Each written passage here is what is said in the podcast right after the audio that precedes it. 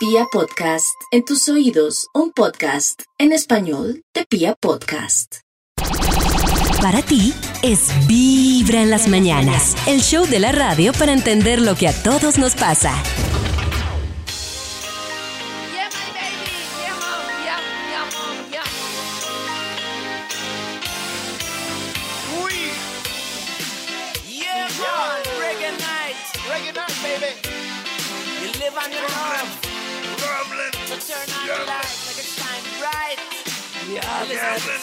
Yeah, man.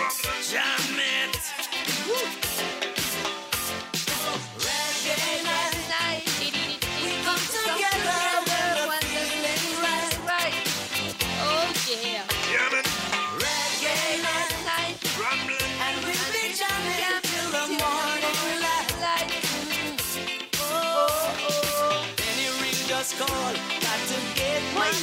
ustedes escuchan Vibra en las mañanas. Hoy es miércoles 22 de septiembre y nosotros como todas las mañanas estamos felices de acompañarnos aquí en Vibra en las mañanas. ¿Ustedes se consideran ansiosos? No, no, no, no, no, no, no, no, no, Resulta que hay una explicación que dice que la ansiedad No. esconde ¿Qué? como algo que tenemos, como ¿Qué? un sentimiento o alguna angustia que tenemos y a la que no le hemos puesto atención ¿Qué? suficiente. Y ¿Qué? entonces eso se desvanece en una cantidad de cosas que nos generan ansiedad porque no hemos podido llegar al fondo de algo que nos está haciendo como tin, tin, tin, tin, tin, como una campanita. Si no ent- intentamos como entender que de pronto puede hacerse con la observación, sabiendo en qué momento estoy ansioso, cómo reacciono, qué detona mi ansiedad, tal vez podemos ser como los científicos de nuestra vida e identificar qué es lo que nos genera tanta ansiedad. En tus oídos, Vibra en las mañanas. Karencita, hablemos de los cumplidos a la pareja, que es lo que siempre les he dicho que a mí me da miedo, que con el tiempo como que se van transformando, por no decir que perdiendo.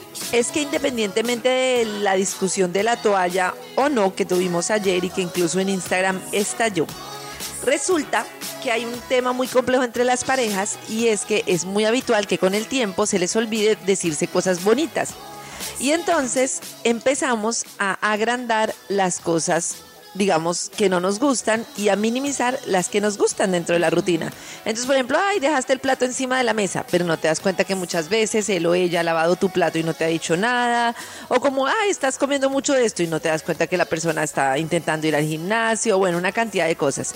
Y resulta que el psicólogo John Gottman y también varias investigaciones que han hecho han llegado como a una conclusión y es que en las relaciones felices el ratio de cumplidos por críticas es de 5 a 1, o sea, 5 Ush, cumplidos ¿en por cada crítica. ¿cinco estoy críticas, segura, un cumplido? segura, pero Oh. convencida que cumplo eso en mi relación. cumplidos. Estoy Como segura. hermoso, eres cumplido, eres tan No, limpio, hombre, eres ¿cómo no tan detallista, eres Claro. Un romántico, es- eres un no. Es algo así. No, yo puedo No, criticar algo nivel. positivamente, pero me la paso resaltando las cosas bonitas que se nos olvidan. Yo- por ejemplo, acá dicen, gracias por esa invitación, me parece que eres muy bueno en tu trabajo, me encanta cuando estás rico. Estoy concentrado en un orgullosa, lo proyecto. haces muy rico también, claro. Eso de lo haces estás. muy rico es lo que delicia. dice también la investigación, que esas cumplidos sobre lo físico están bien, como por ejemplo estás más bueno que el pan y cosas así, pero que también si no se ven otras cosas, como que no se resalta, digamos, cosas del día a día que hacen que la persona en realidad se convenza de que la admiras, como por ejemplo, me encanta cómo me haces reír, eres muy inteligente. Eres tan pila que me pongo em, caliente. Exacto. Ay, David. ¿Qué? Pero, No todo va para allá. pero es que No, dice no de la pilera. Nata. No todo puede ser sexual. A no le gustan con gafas. caliente. Eso es lo que... Eres, tan Porque les gustan de gafas. Y tacones. Él dijo la otra vez, gafas y Él dijo la otra vez y ya lo sabía. Pero en todo caso, gafas. yo sí digo, está bien, no vamos a pelear hoy por Uy, la toalla en este programa. No, pero ¿por qué? independientemente de lo que sea, de verdad, las cosas pequeñitas, o sea, no puede ser que todo lo bonito se vea pequeño y todo lo maluco se ve grandísimo.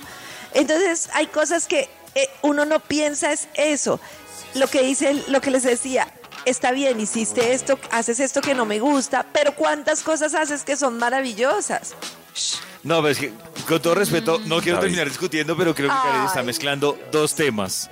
Dos temas que son. No, es el mismo. Uno está contrarrestando. es el de- sí, no. ese detalle es Si le vas a decir lo de la lindos, toalla, no para Uno no es el de la pelear, negociación, dile lo de la toalla, claro. critica lo Es de la que- toalla, sí. está es bien. que lo de la toalla, estoy de acuerdo con Karen, es criticar la toalla, pero si a mí me Ah. dicen, ven, Pero te no hace- deberías dejar todos los días de la Todos vida los días de la toalla vida, mojada sí. encima. Pero te corta O sea, las uñas de los pies, por ejemplo. Que ahí, que ahí ese es el punto medio. No. Exacto. Si le vas a decir lo de la toalla, ojo que tienes que destacar cinco cosas positivas. Cinco. O cuatro. Ah, ¿De Claro. acuerdo? No, Cinco. ahí sí estoy Pero de si acuerdo las con tiene, Karen. porque si no las tiene. Pero se No, pues, encuentran ahora las cinco. Está con la persona equivocada, Claro, Nata. si no las Es con la persona ¿qué que no es. ahí? Se encuentran las cinco David, entonces ¿por qué jode tanto por la toalla? No, es que no es que joda, más, no es que joda. Cada mañana tu corazón no late, vibra. Tengo una pregunta para ustedes que piensan. ¿Quiénes son más amantes de los asados? ¿Los argentinos o los colombianos? Uy. Los argentinos. Los colombianos. Uy, no Los argentinos dice, Nata dice que los Pero acá colombianos, Karen también. los argentinos, Y acá también Max dice que allá difícil. también, también dicen que acá. Pues en Asados por Colombia, el argentino más loco por la parrilla, que es Laucha Luchetti, decidió recorrer Antioquia, el eje cafetero y el Valle del Cauca para descubrirlos. Es decir, un argentino haciendo asados aquí en Colombia. Así que no se pierdan Asados por Colombia todos los martes en la noche por Food Network que nos acompaña hasta ahora en Vibra. Hoy que estamos hablando de problemas de familia y cuál es su problema de familia, que por cierto les digo, tenemos una mano de historias. Increíble. Una Oiga, mano de historias. ¿Ustedes Pero- eso qué piensan? ¿Ustedes creen que uno con la familia debe intentarlo o que si no, no, o sea, que uno debe tratarlos como selectivamente o uno debe intentar por el hecho de ser la familia? No. No, es como en una relación hasta hasta Chao. donde se pueda, tampoco, Sí. cierto, intentarlo Si se y ya, chao. no, pues murió. Yo creo que uno puede intentarlo, pero ¿saben que siento? Que cuando hay un problema familiar, o sea, no llamémoslo delicado, pero sí constante, o sea, que definitivamente no se entienden, yo lo que he visto es que hay como un, un lazo que los une, pero cuando ese lazo ya no está, cada uno le vale huevo y por su lado. No sé, por ejemplo, Sí. si son La abuela. Si son dos hermanos, eso, dos son dos hermanos, entonces tienen muchos choques, pero el sacrificio lo hacen por la mamá, por el papá, por un lazo ahí. Cuando falta el papá o la mamá, si no se la llevaban, mire, cada uno ya nada, se abrió, chao. Entonces creo que es como el hasta donde llega ese intento. Es lo que he visto, ¿no? Que, que uno como que, que percibe que está alguien ahí que trata de unirlos, que a veces también no sé si en esa eh, enforzar las cosas así es bueno, ¿no? Es que es, No, es que, no sé, pues a mí me parece que sí, pues porque todo gira, no es tanto porque lo forcen, sino porque pues todo gira alrededor de la mamá, las fechas especiales, entonces no sé qué. Pero yo sí veo que hay gente que sufre mucho con las relaciones familiares, mucho. Y a mí me parece que eso debería ser un poco como con los amigos. Si tengo un primo con el que de verdad me, me- me la paso súper mal, pues tomar distancia o no sé. Sí. Claro, chao. Sí, yo también. Yo, por ejemplo, lo que les decía, yo tengo un tío que, que por razones, digamos que personales, me cae mal. O sea, me parece que es, que es dárselas de vivo, dárselas de, de avispado. O sea, se le nota la maldad, pero pues yo no me complico. Nada de, de reuniones con este man. Si lo Pero veo por venga, ahí, pues no existe. Es que y hay un, hay un problema, por ejemplo, David, o en otra familia, ¿cierto? Eh, dos hermanos están peleados, así como David, de tío y todo. Pero los papás, los abuelos, sufren por eso. Entonces, eh, porque las reuniones no van, entonces, eh, si la abuelita invita a este, aquella Uy, familia sí. no va, y la abuelita, ¡ay, la, la No, qué unión! rollo. Ah, bueno, Pobrecita sí. la abuelita. Sí, sí, Ni por la abuelita se juntan haciendo Sí, mala porque carita. uno ni le habla ni nada, pues yo no le veo Sí. problema. O sea, lo que veo problema es como a seguirse relacionando, porque hay. La. Uy, es que en las familias hay personas muy tóxicas que hablan mal el uno del otro. Uy, sí, es una mamera. O, o el que. i- Incluso ¿sabes? yo, yo, yo, yo creo mucho en temas de familia, la envidia. Entonces, como, Uy. uy, pero entonces a usted no le, no le hace Eh, falta porque mire. En las constelaciones llegó". familiares dicen que hay un tema en las familias y es que normalmente en una familia todo el mundo tiene una tradición que repite. Y el que se sale de esa tradición y lo hace diferente es siempre como una persona señalada familiarmente. Pero incluso para lo malo, no sé, eh, eh, el profe una vez nos contaba que hay, por ejemplo, familias de mm, guerrilleros, por así decirlo, o familias de mm, personas que han estado en la violencia, que cuando alguno decide salirse del círculo de la violencia es señalado. Lo mismo el que decidió luchar para tener dinero dentro de una familia pobre, el que decidió educarse dentro de una familia no educada, siempre va a ser como el, como el que sufre el hecho de haberlo hecho diferente.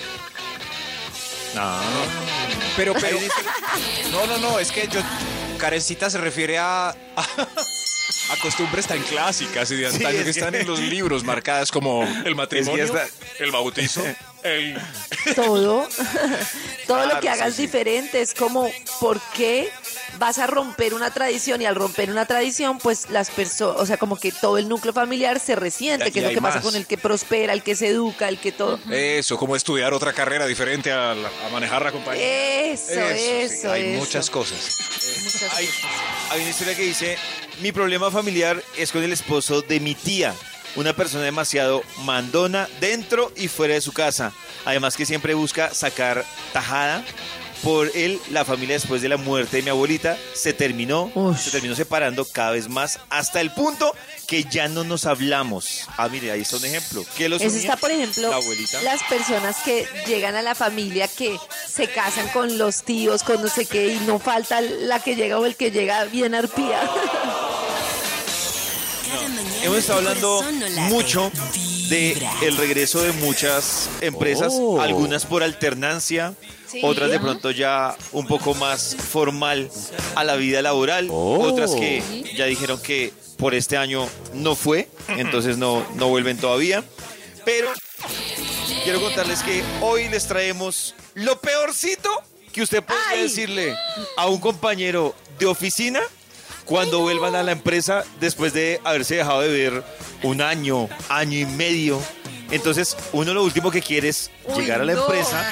Además, porque me imagino que mucha gente va a llegar con ansiedad y que escuche alguna de estas cosas podría ser lo peorcito para llegar a la oficina.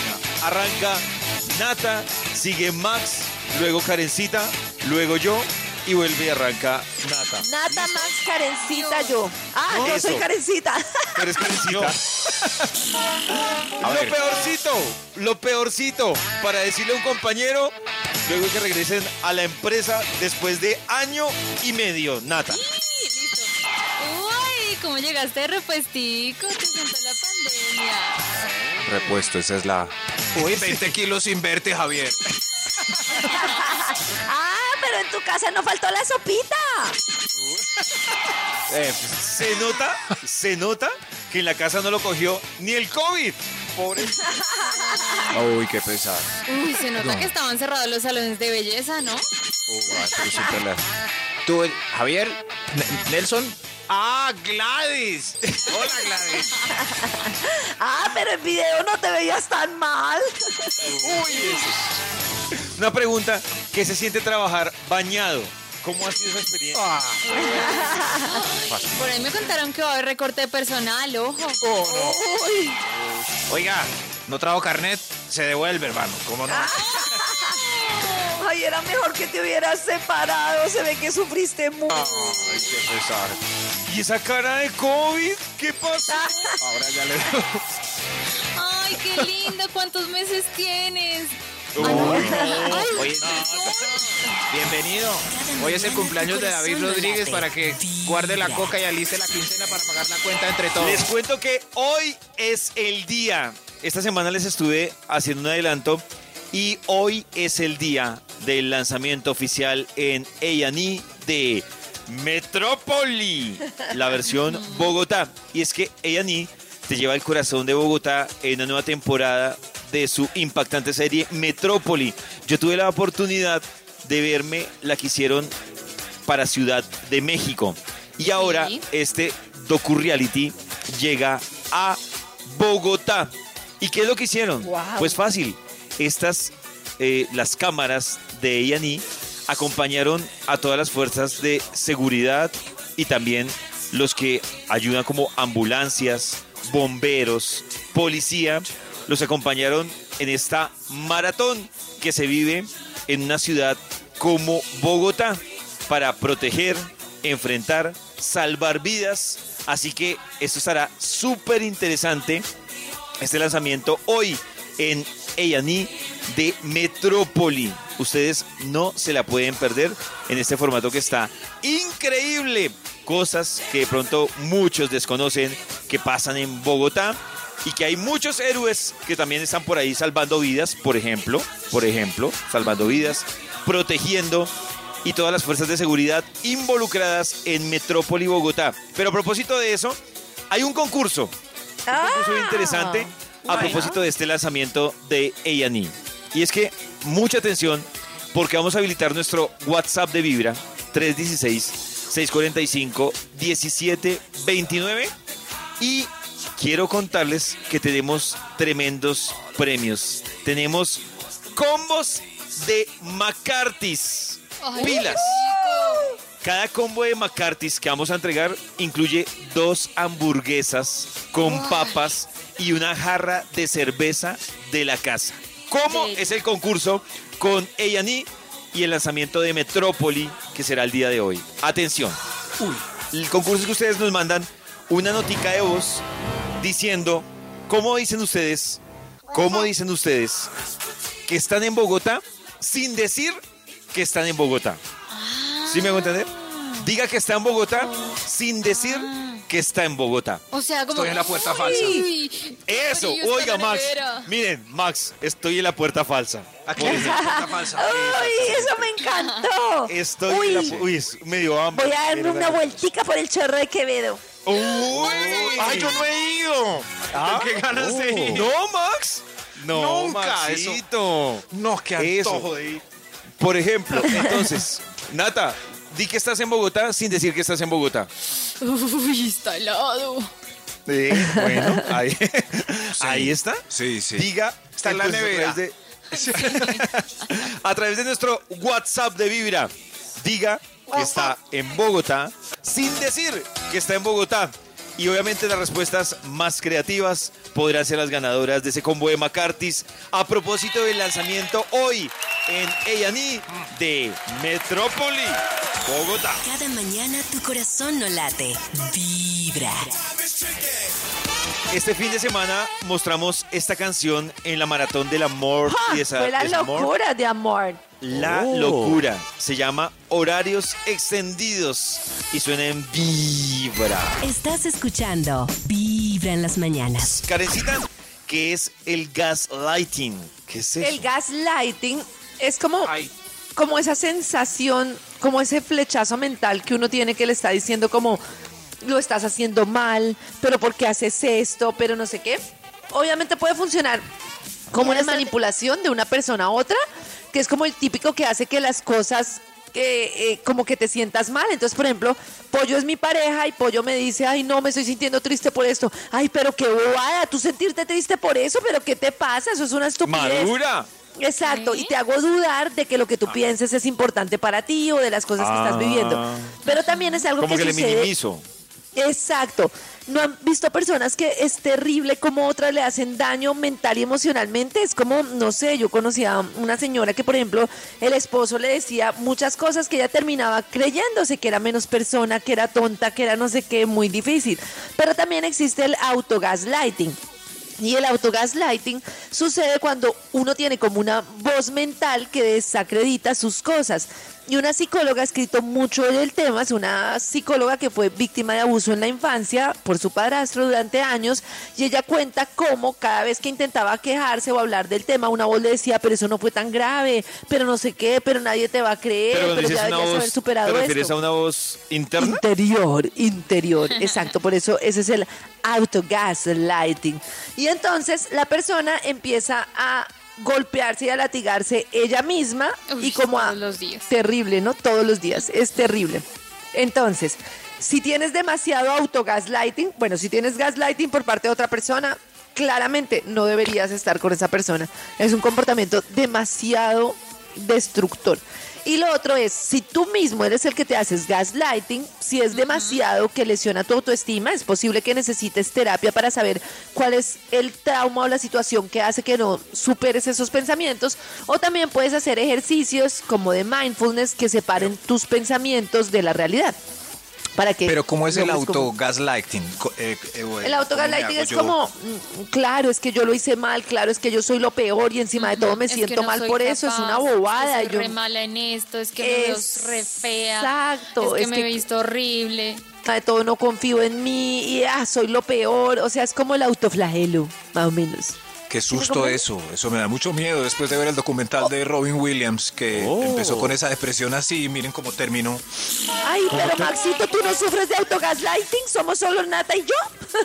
No, no, no. Yo creo que todo el mundo tiene una porción. Ah, porque cuando uno claro. empieza un proyecto o a hacer algo, a- siempre hay un poquito de eso. Yo, yo que estoy haciendo, no soy capaz. Sí, bobo. miren que lo que explican en el mindfulness es una cantidad de ejercicios, no para poner la mente en blanco ni nada, sino para que tú no te creas tu propio pensamiento. Porque, por ejemplo, uno cuando dice voy a hacer esto mal, uno se, se lo cree y no dices mi mente está pensando que lo voy a hacer mal, sino que dices lo voy a hacer mal. Es muy diferente. haces mal.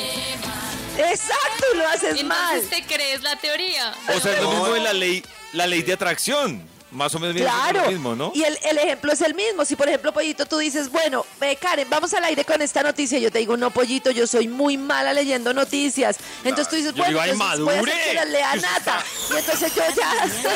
Sí, esto es importante. No, pero ahí la estoy motivando. Le digo, ay, Karen, madure que usted lo hace bien. Y ahí ya Karen dijo, Karen dice, sí, No, yo no lo hago bien. Gracias. Estoy Al empoderada. aire. Vibra en las mañanas. Vamos a hablar de la tristeza, Karencita. La tristeza. ¿Ustedes creen que hay cosas que aumentan? Uy, es que estar triste es muy triste. Pero el problema de la tristeza es que como triste. todos los sentimientos se retroalimentan. O sea, el que más se retroalimenta es la rabia, que entre más rabia le da a uno, más piensa en la rabia y más dispara la rabia. qué rabia Pero la rabia. tristeza también. Y hay Qué cosas que estar triste. si uno no hace, pueden llevarlo a ca- pasar de una tristeza a una depresión en un momentico. Entonces, si uno no lo controla su primero es que tristeza, Exacto, hay co- es que no se trata de controlar, sino te voy a decir, es como cosas que no debes hacer si estás triste. Ah, y lo ya. primero que no debes hacer es mantenerlo en secreto, o sea, solo para ti. No hablar ¿No? con nadie, aislarte, eso ¿qué no lo, no, pollito, eso es gravísimo. A mí me da porque eso- más tristeza contar mis tristezas. No, aunque sea una persona, pollito, en un- una situación de tristeza, de despecho, en una pérdida o lo que sea, aunque sea una persona, las redes de apoyo son importantísimas. Pero ¿cuáles son las redes de.? Yo no Pues sé, sus a- yo soy amigos, como. David, Cada a, mí, a mí uno. me parece que, que a la uno gente no le importa. Que yo debo, Uy, claro, no, a mí me importa. yo Si debo- No, pero si- Maxito, si superarlo usted me llama y me cuenta sus con la vida. tristezas, No. cuenta si conmigo, Max me Max. llama y me dice que está triste, uy, es muy importante para Pero mí que- estar pendiente. O sea, yo llámame tuve una tristeza hace poco triste. y Yo me Karen parece le que... creo, sí. ¿Cómo? Que con Karen sí, confío en Karen. Pero Sí. en no. En, en mí Yo no. de, ver- yo de verdad, No, yo no, hace tampoco. poco, pues no hace tampoco, como un tema de una época de tristeza y me parece que el hecho de uno saber que están ahí los am- así no sea para hablarles, para que puedas dar una vuelta, para que puedas desahogarte, para que sientas Un eso, lo que sea. Eso. Pero ¿qué pasa si no? ¿Es, es, es posible salir eh, solo de una tristeza? Pues Es muy posible que que, caigas sí. en depresión. Es muy posible que caigas más Pero fácil también es en posible depresión. salir solo. Yo salí de tristezas Sí, pero sale sin uno más contarle a No. Davidcito, pero es que no se trata solo de no contarle las cosas a alguien, sino no estar solo en general. Hay personas que se encierran completamente. Tú puedes socializar sin contarle a las personas lo que te está pasando. Exacto, sí. fingir. ¿Sí me entiendes? Nada más el hecho de estar en este programa de la mañana te obliga a socializar. Ah, bueno. Sí, pero miren ¿Sí que no sirve de nada porque Nata se ha desnudado ante nosotros y sigue. Y está triste. bien. Sigue Pero es triste. porque ustedes No. no, Sigue hablan de triste. mí. Yo no encuentro en ustedes ningún apoyo. Voy a seguir. No tomes alcohol. ¿Ese comentario nos acerca más a ella o nos aleja? Nos aleja. A mí me acerca, aleja, estoy preocupada. Me acerco, sí. Karen Quiero contarles que nosotros en Vibra tenemos una sección que hacemos una investigación interesante y vamos al testimonio y tratamos de preguntar cosas que podían ser censurables pero nosotros tratamos de preguntarlas, que las respondan para tener, digamos, una idea más clara de estas situaciones que han vivido personas. Por ejemplo, personas que volvieron con su ex. ¿Cómo les fue? ¿Por qué volvieron con su ex? Y así nos van saliendo Oh. muchas dudas. Esto es No Preguntes. Hola amigos Vibra, ¿cuánto duró la primera fase de la relación? En Vibra en las mañanas, esto es No Preguntes. Eh, la primera fase de la relación duró cuatro años. De esos cuatro años quedaron dos hijos. Duramos cuatro años y medio, casi cinco años. La primera fase de la relación duró aproximadamente tres años. ¿Por qué terminamos? Terminamos porque él empezó a salir con la jefe de él. Él trabajaba en una empresa de alimentos y resultó saliendo con la ingeniera de la empresa. Terminamos porque tuvimos una pelea muy fuerte y él se fue para Barranquilla, no me dijo nada y cuando volvió pues no me buscó y yo tampoco y en esa época no habían celulares ni nada de eso. Terminamos porque él estaba muy raro. Él tuvo un viaje con, con la familia y al regreso eh, yo lo notaba muy distante. Decidí dejar así y él estuvo de acuerdo. Él quiso irse. No Preguntes. ¿Me dio tusa? Sí, claro, fue duro, fue terrible. Días de noche, llanto, de ver a mis hijos que me preguntaban por, por su papá, pues porque mi hijo mayor tenía dos años y teníamos una bebé de seis meses. Y eh, mi hijo me preguntaba mucho por su papá y fue duro. La tusa fue terrible. Sí, me dio muy duro, lloré, lloré bastante, pero no, después ya estaba bien. Sí, la verdad sí, me dio durísimo, me dio durísimo. En ese entonces yo estaba en parciales de la universidad, yo no comía, yo no dormía, yo lloraba de día, de noche, durísimo. Yo hice todo lo que no hice cuando estaba con él. Mm, yo salía, bailaba, rumbeaba, conocía muchísima gente. ¿Cuánto tiempo duramos separados? Eh, duramos separados aproximadamente seis meses, eh, seis meses que yo lloré, pero fueron seis meses muy, muy duros. Yo estaba sin trabajo, me tocó prácticamente empezar de ceros. 27 años duramos separados. Duramos separados año y medio. Increíble. Es- y esa es la parte de la primera separación. Lo que me preocupa es que hay un, un modus operandi en los hombres, ¿no? O sea, todos qué? distantes. os- Digamos que ellas Ah, tienen- sí. dan características muy similares de todos. Distante, raro, se ausentó. Sí, sí, Eh, sí. Claro, es sí. que eso se que- nota. Increíble. No, pero me parece increíble No habla. que uno de man sea tan predecible, con todo respeto. O sea, no, no, no, que preocupado. Pero ya Pero ¿Qué venimos. otra actitud puede haber? No sé. No, Max, pero es que me refiero que se es como si estuvieran hablando, si usted se fija, es como si estuvieran hablando del mismo Del man. mismo. O sea, no Sí, decían, sí. es que el man me dijo que no me amaba y se fue. Es que no, no, él se, se fue con la familia, se fue con no sé quién, eh, estaba saliendo con la jefe y se distanció. O sea, están hablando del mismo man para mí. Es lo que parece. pues, Es que el hombre siempre va, por lo general, a tender a embotellar o huir, o sea, a no confrontar. Puede que haya diferencias, pero por lo general el hombre prefiere la huida que la confrontada. y para la mujer es muy importante la confrontada, o sea, la. Sí, hablada, Eso problema. Ya venimos después de esta canción. Escapar. Con, con la segunda parte de No Preguntes. A ver, si eso era así, ¿por qué volvieron entonces? Vibra. Llegamos a la segunda parte del No Preguntes. Hoy hablando con personas que volvieron con su ex. En la primera parte nos enteramos cómo él se fue alejando y alejando. Se acabó la relación, hubo tusa, hubo absolutamente de todo. Pero después de esa primera parte sí tengo mucha intriga. ¿Por qué volvieron? Escuchemos esta segunda parte. ¿Para qué volvieron? ¿Tuviste o sabes si tuvo nuevos amores en ese tiempo de separación? En Vibra en las mañanas, esto es No Preguntes. Pues la verdad, yo no tuve nuevos amores. Yo me dediqué en cuerpo y alma a mis hijos. Y él, la verdad, la verdad, no sé ni nunca supe si los tuvo. Sí, él, se, él tiene dos niños con otra persona y hace dos años se separó de ella. Sí, tuve, eh, él tuvo una relación. ¿Cómo? Y eso fue lo que más duro me dio, porque cuando nosotros terminamos, él me decía y me insistía que, que no tenía nada con nadie, que él no tenía, que él no había conocido a nadie. Pero un amigo, el mejor amigo de él, estaba ¿Quién de traduce a esta mujer? Me dijo, no más, o sea, no te quiero ver llorando y te voy a contar. Te voy a contar, él tiene una relación con alguien, llevan bastante tiempo juntos. Yo dije, pero ¿cómo es posible si él a mí no me ha dicho nada? Y sí, él está con, con la prima y yo no lo podía creer. No preguntes. ¿Cómo retomamos nuevamente la relación? Eh, bueno, pues la retomamos. Eh, me acuerdo tanto que eso fue para un 28 de diciembre. Él fue el que me buscó.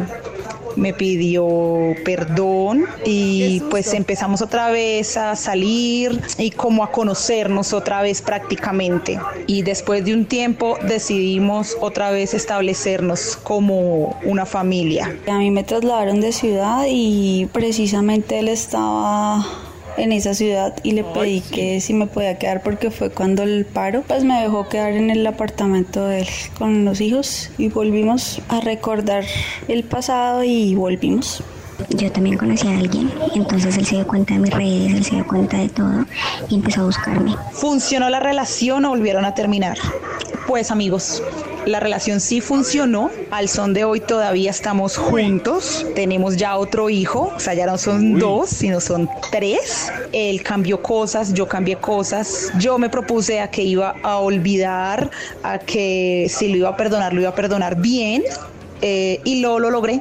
Lo logré, eh, ya hoy en día eso es un tema superado y nos va muy muy bien. Pues hasta el momento vamos bien. Te- como dije, me trasladaron de ciudad. Estoy viviendo pues cerca a él, en otro apartamento, pero cerca. Y pues ahí vamos, vamos muy contentos. Estamos casados, tenemos dos hijos y mm, llevamos siete años juntos. Qué susto que uno le pidan perdón un 28 de diciembre.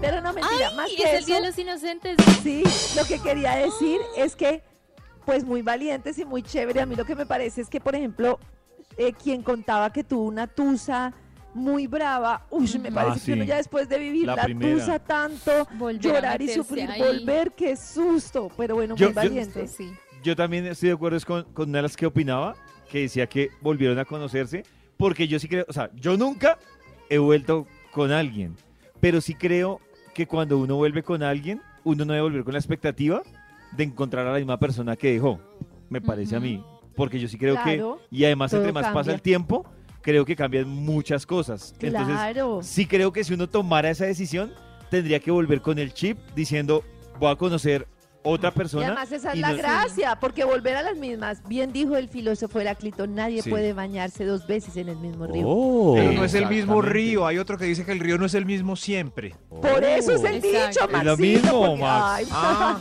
Max. Es es lo mismo. Ay, es nada. A mí me va muy Ay, mal con los dichos, verdad. ¿Qué estamos, bus- qué estamos buscando ahora para no preguntes? ¿A qué personas estamos buscando para que comparta su testimonio? Estamos buscando personas que hayan sido adoptadas. Que nos Ah, cuenten en el qué bien. 316-645-1729. Ahí vamos a charlar cómo cuando se enteraron, cómo se adoptado. enteraron. Que hayan sido adoptados. Me da mucha rabia, justo iba a decir Maxi, que la gente Yo sabía se que Karen iba a decir de eso. adopción. Me da mucha rabia. Porque, No, claro, pero el- hombre no sabía, le acabaron de decir. Te voy a explicar por qué. no Porque, sabía. No. Maxito, porque es una, yo conozco una amiga adoptada y ella vive Sí. feliz con su familia y de todo y es una condición, Claro. digamos, muy positiva en la vida. Cuando uno lo ve como un Oh. chiste, imagínate para los niños en los colegios y de todo. O sea, Claro. como algo mal, pero no lo digo, o sea, no lo digo por Maxi, lo digo que en general me parece que los chistes de, no sé, de adopción, No, pero- de gays, de todo, es como mal, ¿no? Sí, Bueno, me sí, voy, chao. claro, mal. Pero es que lo que pasó es que no sabía y la señora de la embarró. Eso no lo arregles, no lo Hay arregles. que tener Para ti es Vibra en las mañanas, el show de la radio para entender lo que a todos nos pasa.